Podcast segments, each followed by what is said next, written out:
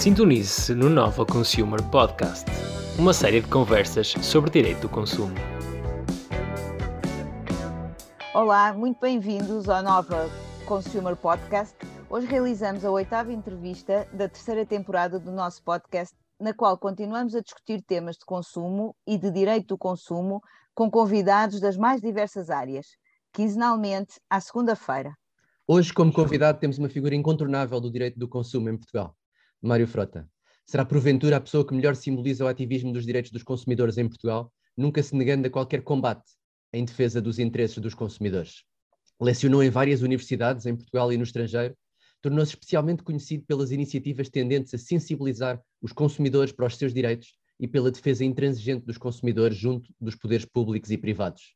Fundou e presidiu a várias associações com destaque para a Associação Internacional de Direito do Consumo, a Associação Portuguesa de Direito do Consumo e a Associação de Consumidores de Portugal. O meu nome é Jorge Moraes Carvalho e farei esta entrevista com Paula Ribeiro Alves. Já sabem que podem seguir-nos no LinkedIn, Instagram e Facebook, bem como enviar-nos dúvidas ou sugestões para o e-mail novaconsumeraLab.novalaw.unl.pt. Muito obrigado por ter aceitado o nosso convite para se encontrar connosco aqui hoje. Uh, vamos começar com, por uma rúbrica do nosso programa em que colocamos questões aos nossos convidados para uma resposta rápida. O desafio é mesmo que seja quase telegráfica. E a primeira pergunta é: qual é o seu artigo preferido da legislação de consumo?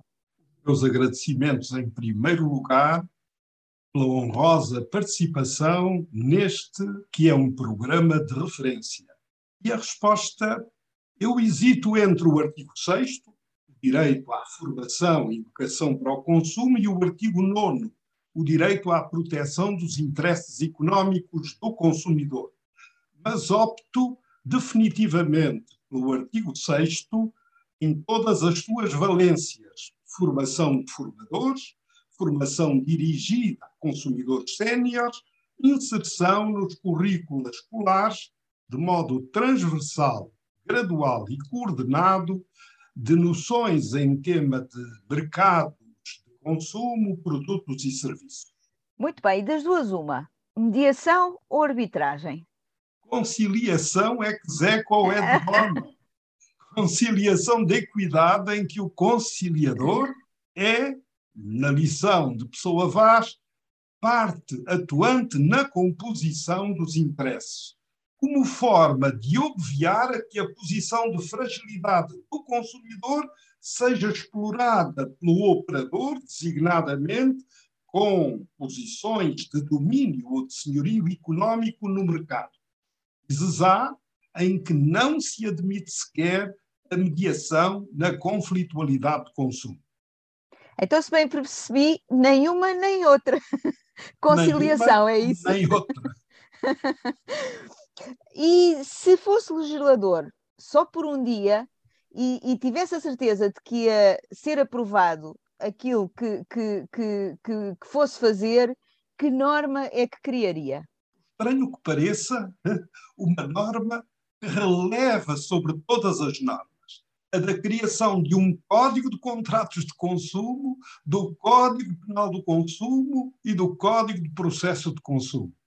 Muito bem, eu, eu não vou perguntar se, se de todos esses códigos, porque provavelmente teremos a oportunidade de abordar o assunto mais adiante, e ia-lhe perguntar uh, uh, se uh, optaria por comprar, por comprar online ou numa loja física.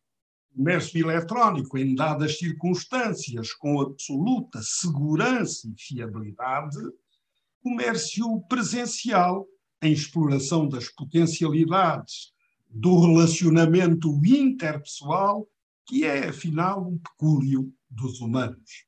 E, e imagino que, uh, uh, enfim, ao longo de uma carreira tão longa dedicada ao direito do consumo, que tenha dedicado o seu tempo a, a, a, a desfazer mitos. Num jantar de família, qual é o mito de direito do consumo que, que mais tem de esclarecer? Vale a pena reclamar.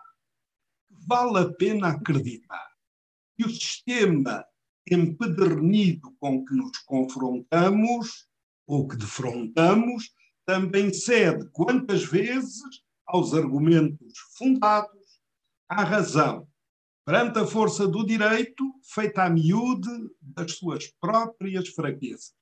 E se tivesse que abdicar para sempre de um serviço público essencial, qual seria? O gás de petróleo liquefeito canalizado, contanto que garantidamente assegurada alternativa. É, é, esta uh, pergunta eu, eu quase que me sinto um bocadinho inibida de a fazer, mas, uh, mas cá vai. Já alguma vez utilizou o livro de reclamações? Foi feito uma vez e logo no formato eletrónico para reclamar da NEL uma chamada de 34 cêntimos que de todo não fiz. À undécima vez consegui efetivamente o acesso. Nem sequer estava próximo do telemóvel quando a mensagem despertou. Chamada fora do pacote. Admitar 0,34 euros mais IVA. E pus-me a pensar, 34 cêntimos, por virtude de equívocos desta natureza, em cada um dos consumidores, uma vez por mês, ao longo dos 12 meses por ano, tendo em vista o universo de consumidores da mel, isto dá em números redondos, 80 milhões e 400 mil euros de lucros ilícitos, de locupletamento ilícito. E então reclamou. Reclamei com efeito. Muito bem, e correu bem?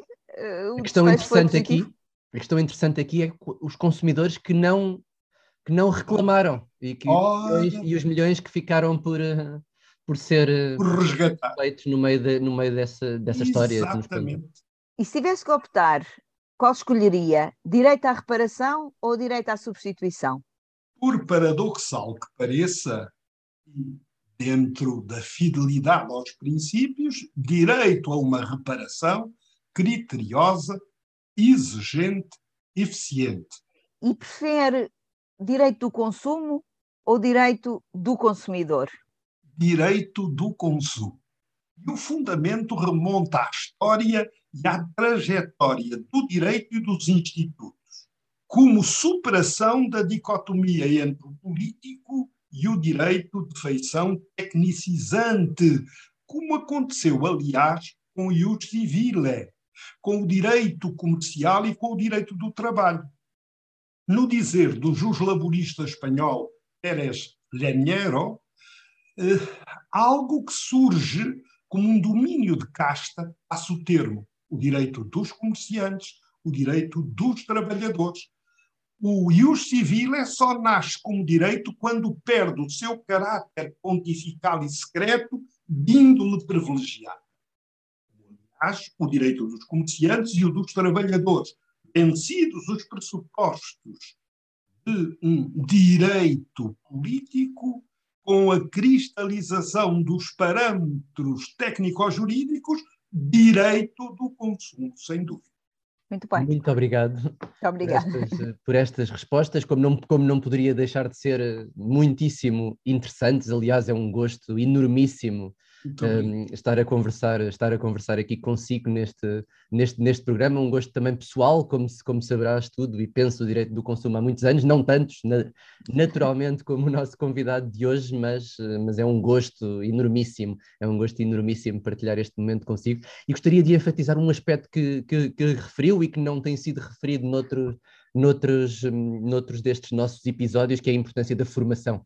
Uh, e se calhar poderemos daqui a pouco falar um pouco mais, uh, de forma um pouco mais aprofundada, sobre a importância da formação aqui no que respeita às relações de consumo.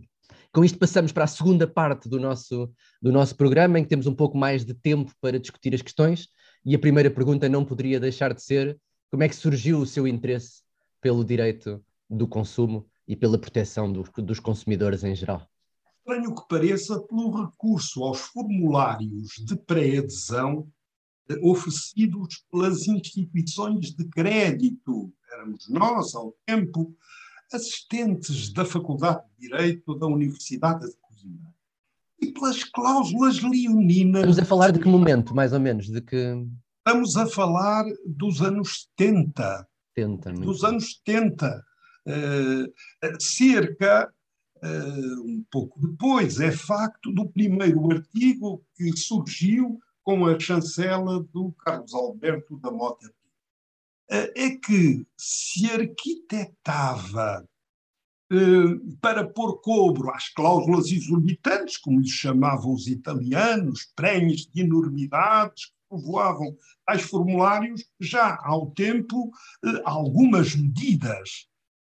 E nós fomos acompanhando todo esse processo, envolvendo-nos nesta temática e isto esteve, de resto, na gênese de um congresso de nomeada que organizámos, e falaremos adiante, com dois, três outros obreiros do direito em Portugal e que esteve também na gênese da diretiva de 5 de abril de 1993, 93/13, das eh, cláusulas abusivas.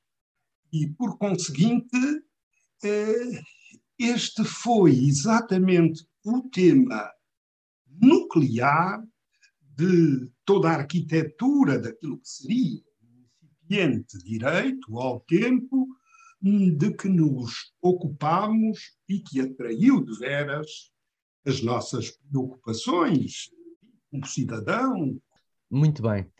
E a Associação Portuguesa de Direito do Consumo, a APDC, por todos conhecida, foi criada há mais de 30 anos, no dia 23 de novembro de 1989.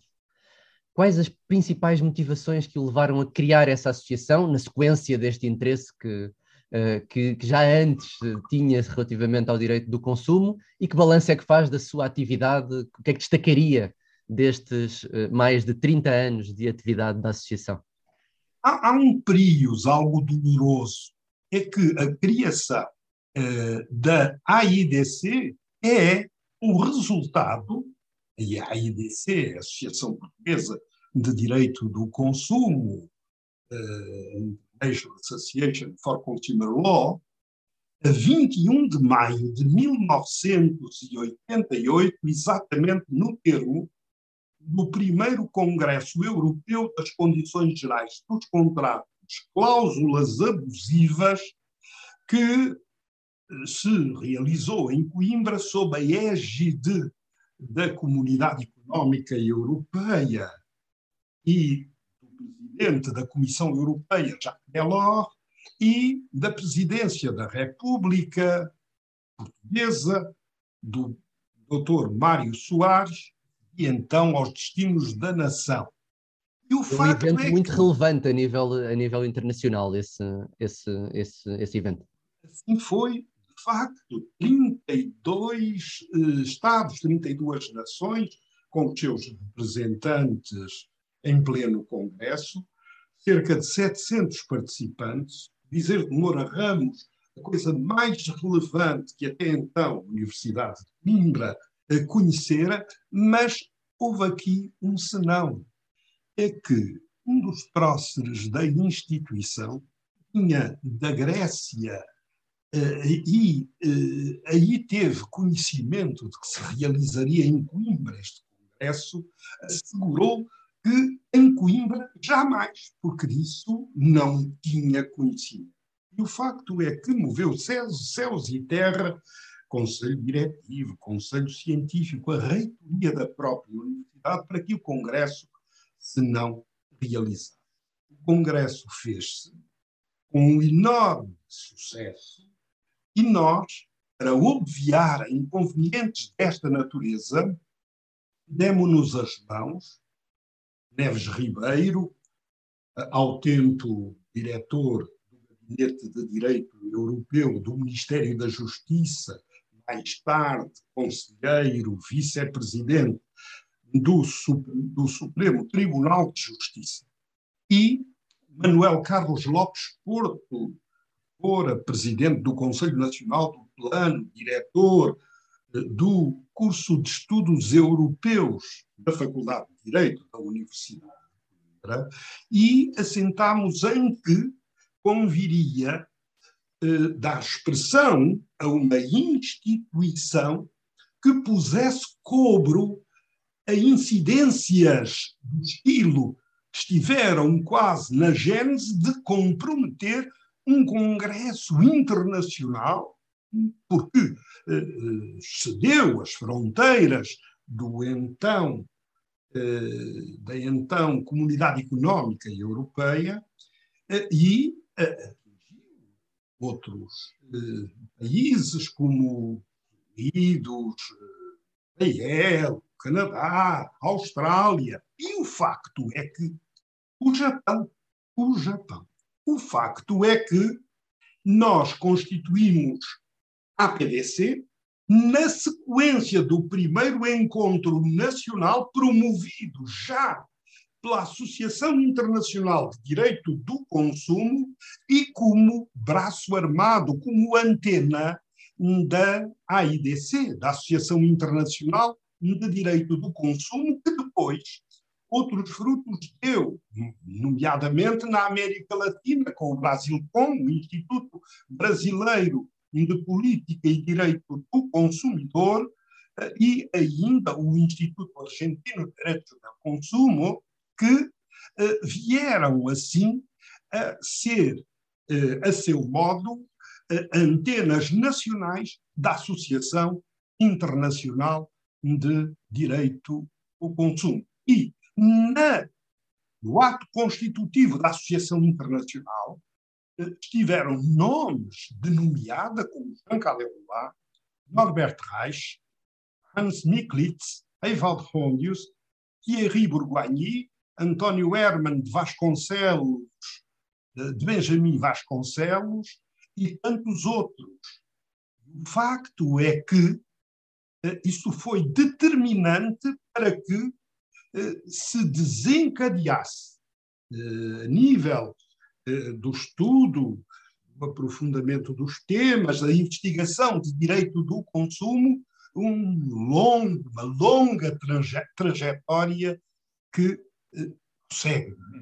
Dos mais de 30 anos, para responder à segunda parte da questão, de fecunda atividade, religiosamente espelhadas nos sucessivos relatórios de atividade, talvez se afigure justo destacar a enorme ressonância de um espaço informativo dos anos 90 no canal 1 da RTP, da televisão pública, e que galvanizou autenticamente o país, em que interviéramos por deferência do saudoso bastonário Coelho Ribeiro, Ordem dos Advogados, ao tempo presidente do Conselho de Administração da RTP, que mostrou, na circunstância, uma sensibilidade enorme para estes temas, o que, a justo título, cumpre destacar, eh, envolvendo-o num preito de homenagem, no momento em que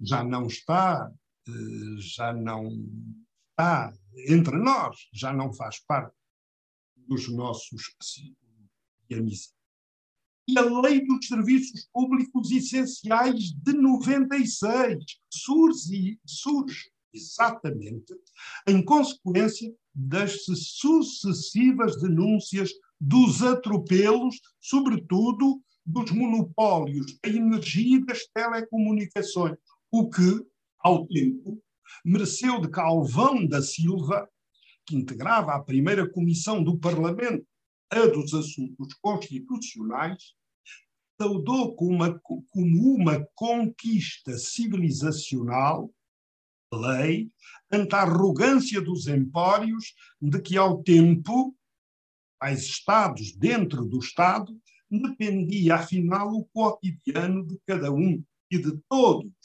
E isso foi um marco relevante que carece, é óbvio, de tantos anos de uma profunda revisão. E para dizer ainda, em jeito de conclusão, que também relevante terá sido a nossa intervenção nos trabalhos preparatórios do Código de Defesa do Consumidor no Brasil, em 1988, finais de 88, a 1990 e, posteriormente, a divulgação dos seus termos, gostam de dizer os brasileiros, do Oiapoque eh, do norte ao sul desse país, de continente que se arrogou o direito de ter, na América Latina, um código luzeiro que desafiava todos os desequilíbrios até então subsistentes no relacionamento com consumidores. E esse convite ficou a dever-se primeiro a António Herman Benjamin e depois, com o assentimento a comissão a que presidia a saudosa professora Ada Pellegrini Grinover, eh, o todo um envolvimento que se protraiu ao longo dos tempos. Foram, efetivamente, momentos marcantes da nossa passagem por estes domínios.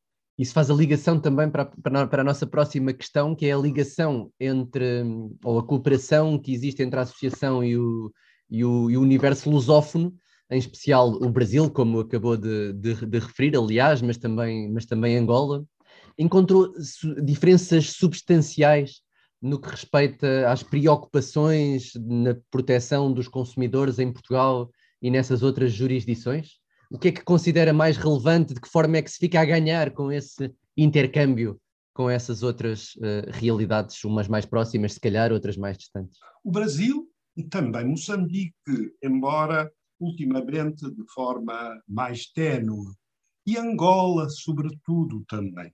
É que os direitos aproximam-se e apartam-se. O Brasil é um enorme viveiro em que as espécies mais delicadas se cultivam com o balanceal de reflexões que o dia a dia propicia. Foram 30 fecundos anos desde o começo de vigência do Código, a 11 de março de 1991, até aos nossos dias. Eh, o Jorge Mas Carvalho recordar-se-á ainda há dias de uma discussão no seio de um grupo de que ambos fazemos parte, que ambos integramos, é o da Comissão de Professores do Brasil Com, Instituto Brasileiro de Política e Direito do Consumidor, acerca da cessação do contrato de crédito e da persistência eh, eh, dos, eh, perdão, da cessação da compra e venda um veículo automóvel, no caso, acoplado a um contrato de crédito e com a extinção do contrato de compra e venda, a persistência das prestações do crédito ao consumo que teriam de ser satisfeitas ad libitum. Ora bem, o facto é que, hum, pelo envolvimento de professores, de dirigentes e servidores dos departamentos de proteção dos consumidores dos Estados e dos municípios, os PROCONs, do Ministério Público Federal e Estadual, da Judicatura, muitos deles congregados, é facto, em redor do Instituto Brasileiro de Política e Direito do Consumidor, há como que um enorme acervo de reflexões que beneficiam quem quer. E esse intercâmbio permite realmente que o direito pontualmente se vá afinando, que as figuras se vão aproximando e as iniciativas legislativas se assumam, conquanto eu tenha dito que eh, é mais fácil eh, conseguir, eh, um, através de uma qualquer iniciativa legislativa, no seio da Comissão, mais tarde no Parlamento e no Conselho, na União Europeia um diploma do que quantas vezes no Brasil, em que eh, volvem-se anos até que uma qualquer iniciativa venha a concretizar. Mas e em Angola, pelo pendor, pelo fervor de quantos se congregam no seio do Instituto Nacional de Defesa do Consumidor, um direito que está ainda incipiente, e em que se degladiam hoje outra casta de interesses, com instituições que, no seio da própria administração pública, pretendem avocar eh, atribuições e competências de outra ou outras, eh, e isso traz também eh, um elemento estimulante de permuta de ideias, de debate, e nisso temos vindo a participar nos últimos tempos, tem sido realmente uma atividade exaltante que cumpre também a justo título ter.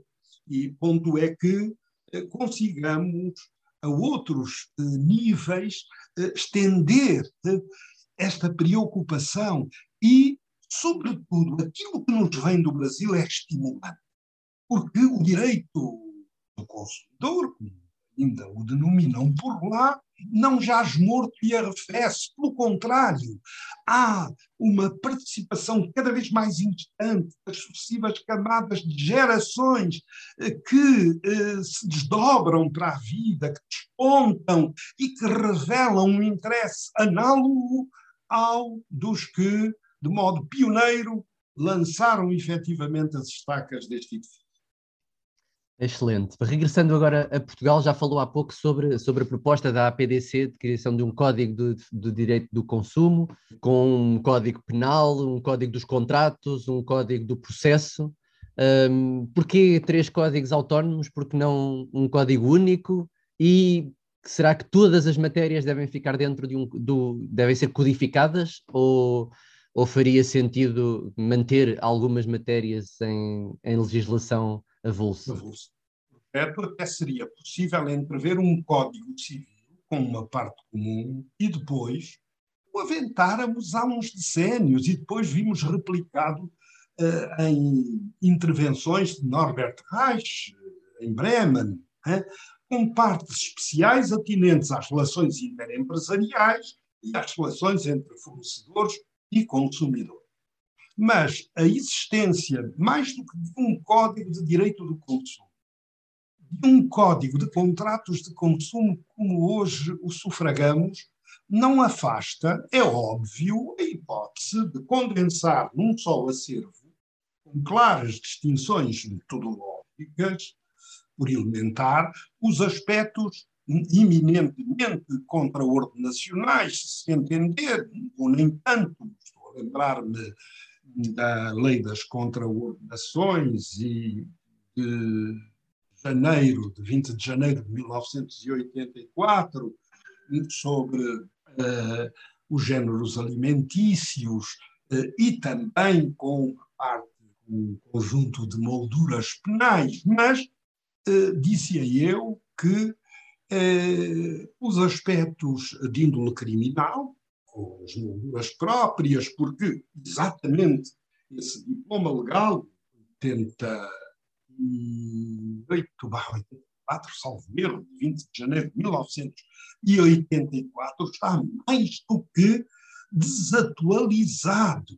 Nessa medida, exigiria eh, que eh, houvesse uma intervenção profunda banda daqueles que têm do direito penal económico uma noção profunda, que não está, por óbvio, ao alcance de quem quer, mas também um, nós na altura falávamos de um código de processo de consumo, mas com uma orientação que a dimensão coletiva do direito do consumo, eh, que é instante, que é premente, nem disso se tem sempre consciência, e... Seria um código de processo mais para, para, para o processo coletivo, para a ação coletiva, do que, por Mas exemplo, para, para, a resolução alternativa de, de litígio. Eventualmente, porque uh, há uh, aspectos uh, que se desprendem, eu recordo que em Lisboa, ao tempo, que isso está neste momento ultrapassado, nem sequer se admitia que consumidor, com ou sem patrocínio, apresentasse uma qualquer peça em que eh, expusesse a factualidade e o direito aplicável, porque aquilo era tudo reconduzido pela diretora a, termos eh, distintos e eh, a coisas que eh, punham de banda aquilo que era apresentado para se encaixar em qualquer modelo. E, e, portanto, a cada um dos centros de arbitragem, a cada um dos tribunais arbitrais, procedimentos, falam em processo, procedimentos distintos que não se justificam, designadamente, num país. Mas já agora o, o, seu balanço é positivo ou negativo em relação ao, ao funcionamento dos centros de arbitragem? De então, altamente positivo, mormente, depois de os centros uh, terem tido aquela nota de obrigatoriedade, como dizem os espanhóis, os tribunais arbitrais necessários, primeiro restritos aos serviços públicos essenciais, aos serviços de interesse económico geral, e mais tarde até às lides ou aos pleitos cuja utilidade económica não ultrapassasse a alçada dos tribunais de primeira instância, de momento ainda os 5 mil euros. Mas francamente positivo, conquanto os centros estejam reduzidos à ínfima espécie e muitas vezes não conseguem responder às exigências renovadas que se lhes suscitam por manifesta insuficiência de meios, de gente que consiga operar ali em meio à natureza multitudinária eh, das pretensões e dos procedimentos. Sempre eu recordo-me de Vera Jardim, então ministro da Justiça de um dos governos constitucionais, rejeitou liminarmente a proposta de regulamentação da ação inibitória em geral.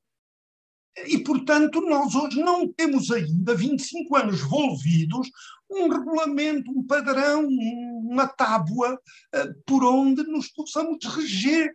Eh, dizem os processualistas, ah, segue os termos da ação popular.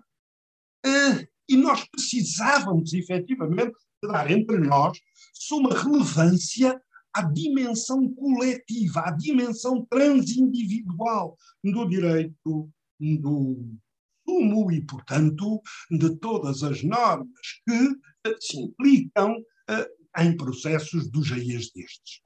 Sem dúvida. E afirmou recentemente que os consumidores são vítimas, e estou a citá-lo agora, de embustes a toda a hora. Quais é que são os embustes que considera mais frequentes e mais graves? E por que é que lhe parece que acontecem?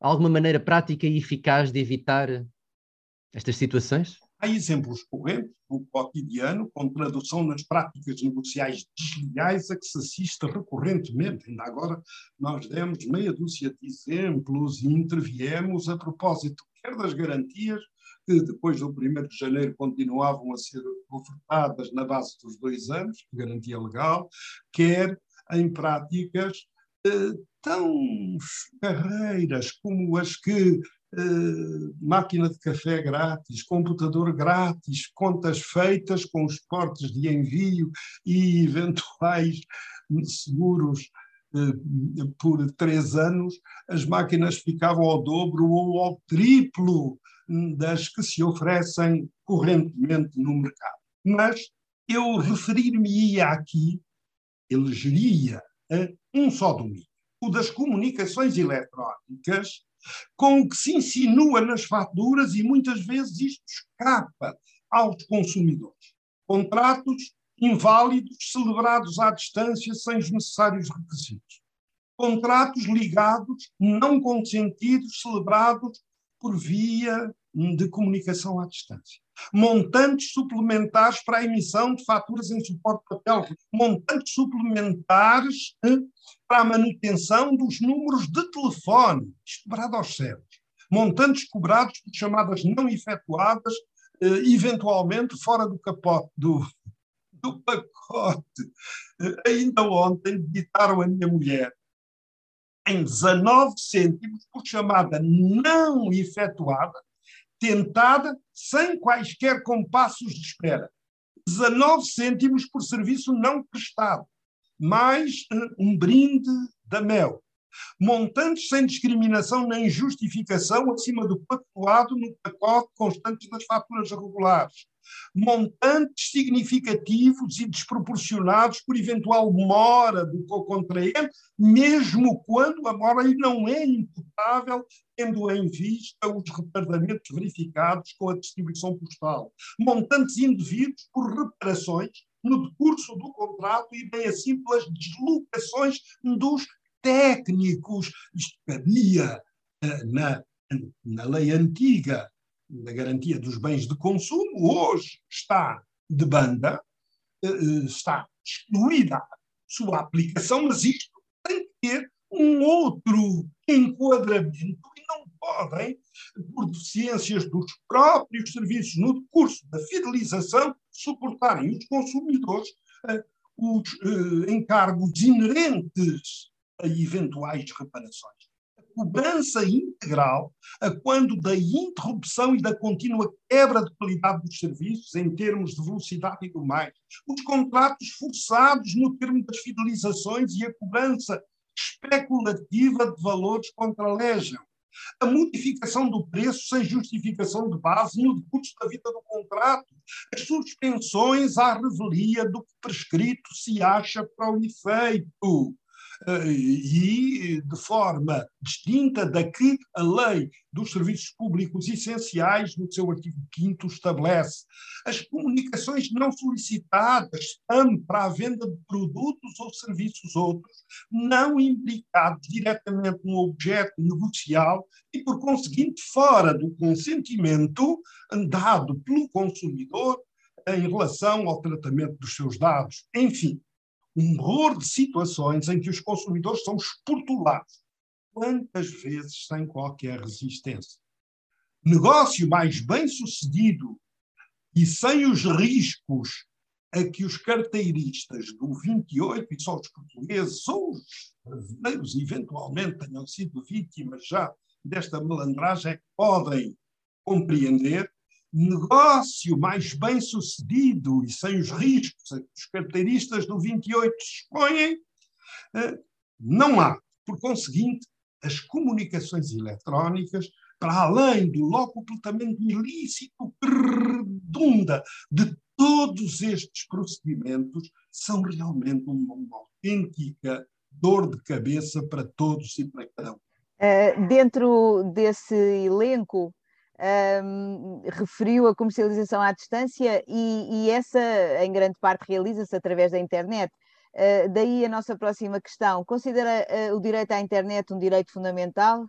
Parece que, de modo direto ou reflexo, tal emerge quer da resolução 27-06-2016 das Nações Unidas com adendo ao artigo 19 da Declaração Universal dos Direitos Humanos, uma dada secção em que, sob a epígrafe eh, promoção, proteção e gozo dos direitos humanos na internet, se enuncia um sem número de recomendações para assegurar o respeito pelos direitos dos usuários na internet, mas também o Conselho da Europa ao asseverar que a internet está a assumir uma expressão de relevo no exercício dos direitos humanos, sendo que o Tribunal Europeu dos Direitos Humanos proclamou, num dado caso, eh, que a internet se tornou hoje em dia um dos principais meios através dos quais os indivíduos exercem os seus direitos à liberdade de receber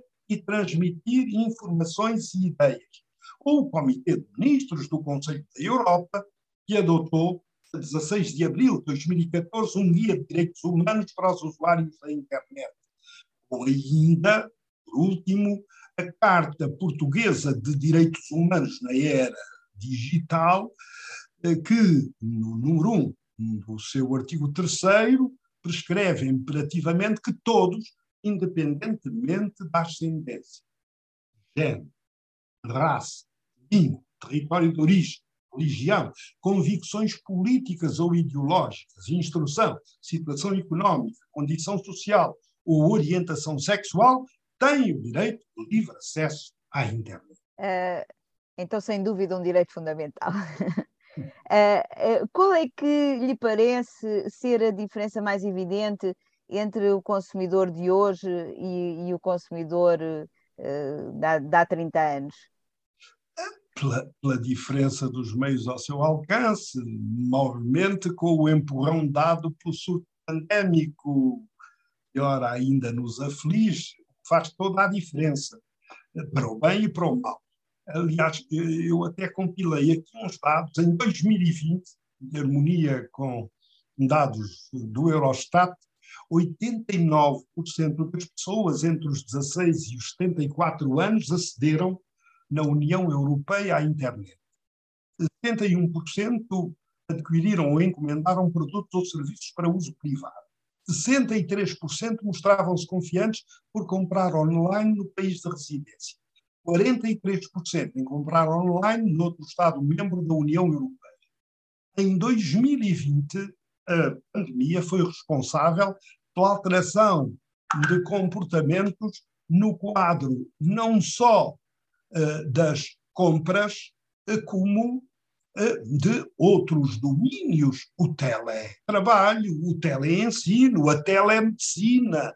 E, portanto, isto transmuda efetivamente a fisionomia de todo o quadro, de toda a moldura cerca de 60% dos consumidores afirmam ter aumentado o valor das suas compras via internet. A intensidade de compras na internet aumentou com 73% dos compradores online a efetuar em média mais do que 3 a 5 vezes compras por mês. Compra-se agora mais em lojas online portuguesas, no que nos toca in loco, do que em eh, portais, em sítios, em plataformas estrangeiras. Daí que da União Europeia se clame, eh, e isto constitui um imperativo da nova Agenda Europeia do Consumidor, ou seja, do Plano Quinquenal da Ação 21-25, pela necessidade de adaptar o edifício normativo de proteção do consumidor ao ambiente digital já que se encontra exposto a práticas comerciais desviantes, a saber, definição de perfis, publicidade oculta ou dissimulada, fraudes e burlas de inenarrável extensão, informação falsa e falaciosa, manipulação das avaliações dos consumidores. E se conclua que os consumidores devem beneficiar de um nível de proteção comparável, tanto em linha como fora muito obrigado. Podíamos voltar agora um pouco, um pouco a si e perguntar-lhe quais é que são os seus planos para os próximos tempos. Pois, uma excelente questão. excelente questão, posta um octogenário que Ainda com muito, certamente, para, para nos dar a todos. Ora bem, eh, havendo deixado a, a presidência da APDC a 29 de outubro próximo passado, nosso propósito seria hoje dedicarmos-nos, no imediato, a trabalhos relacionados com a história do direito do consumo em Portugal e, eventualmente, um manual eh, dos contratos de consumo, não para fazer eh, concorrência à excelente obra, já com um número interminável de edições do Dr. Jorge Moraes Carvalho. Agradeço saúde. muito, mas nunca é demais, nunca é demais. Não há concorrência nesta área, pelo contrário, o que é bom é haver discussão e haver mais Necessariamente. E este restrito aos contratos de consumo, extensão e profundidade, pelo também às eventuais dissonâncias que se registrem além fronteiras, portanto, económico europeu, que se não restringe, como se sabe, aos 27 Estados-membros da União Europeia. Que nos não faleça, entretanto, o ânimo para que, sem detença, esses projetos traduzam em reconfortantes resultados. E praza a Deus que tais propósitos se concretizem. Ficamos todos certamente na expectativa de, em, ambos os, em ambos os projetos, em ambas as, as ideias ninguém melhor, aliás, para, para fazer quer a história do direito do consumo, quer uma análise dos contratos de consumo em Portugal e um pouco por todo, por, por todo o mundo. Esperemos que sim e ficamos a aguardar com grande expectativa. A conversa está ótima, mas uh, já estamos uh, adiantados na hora, pelo que temos que avançar para as duas questões finais. A primeira, como de costume, quem é que gostaria de ouvir num dos próximos episódios deste nosso podcast? Não sei, porque tenho mal acompanhado, cedo das minhas preocupações atuais, a evolução de, do próprio mas entendo que havia que envolver o Ministério Público na engrenagem da problemática dos consumidores e do que em particular, do que em particular lhes atine.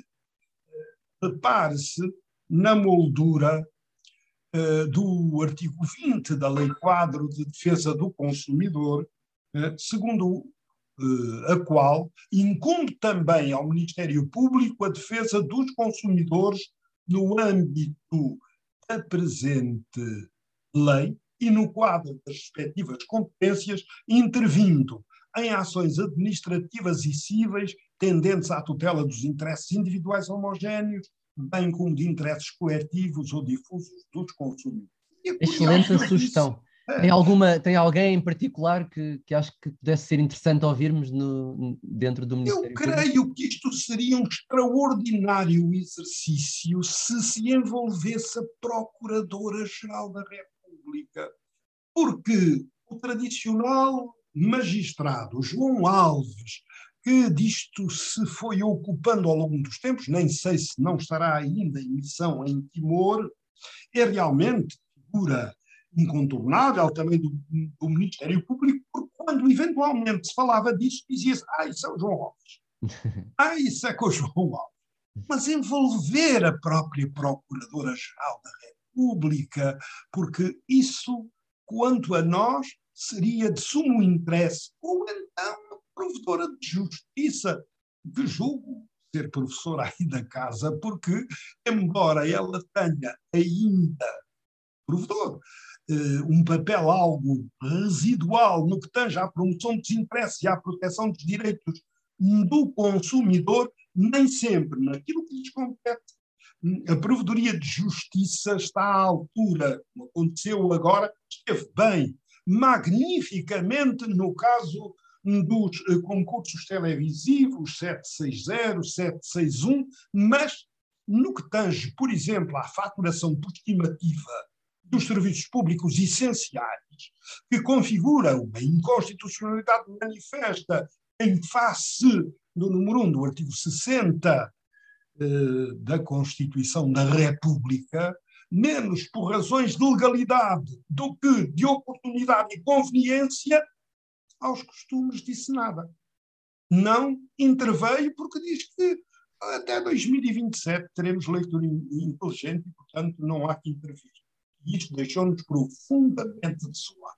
Muito obrigado pelas várias sugestões que nos deixou e que são, e que são muitíssimo interessantes e que iremos tentar, que iremos tentar dar, dar resposta. Por fim, existe alguma sugestão cultural não jurídica que gostasse de nos deixar? Um livro, uma série, um filme?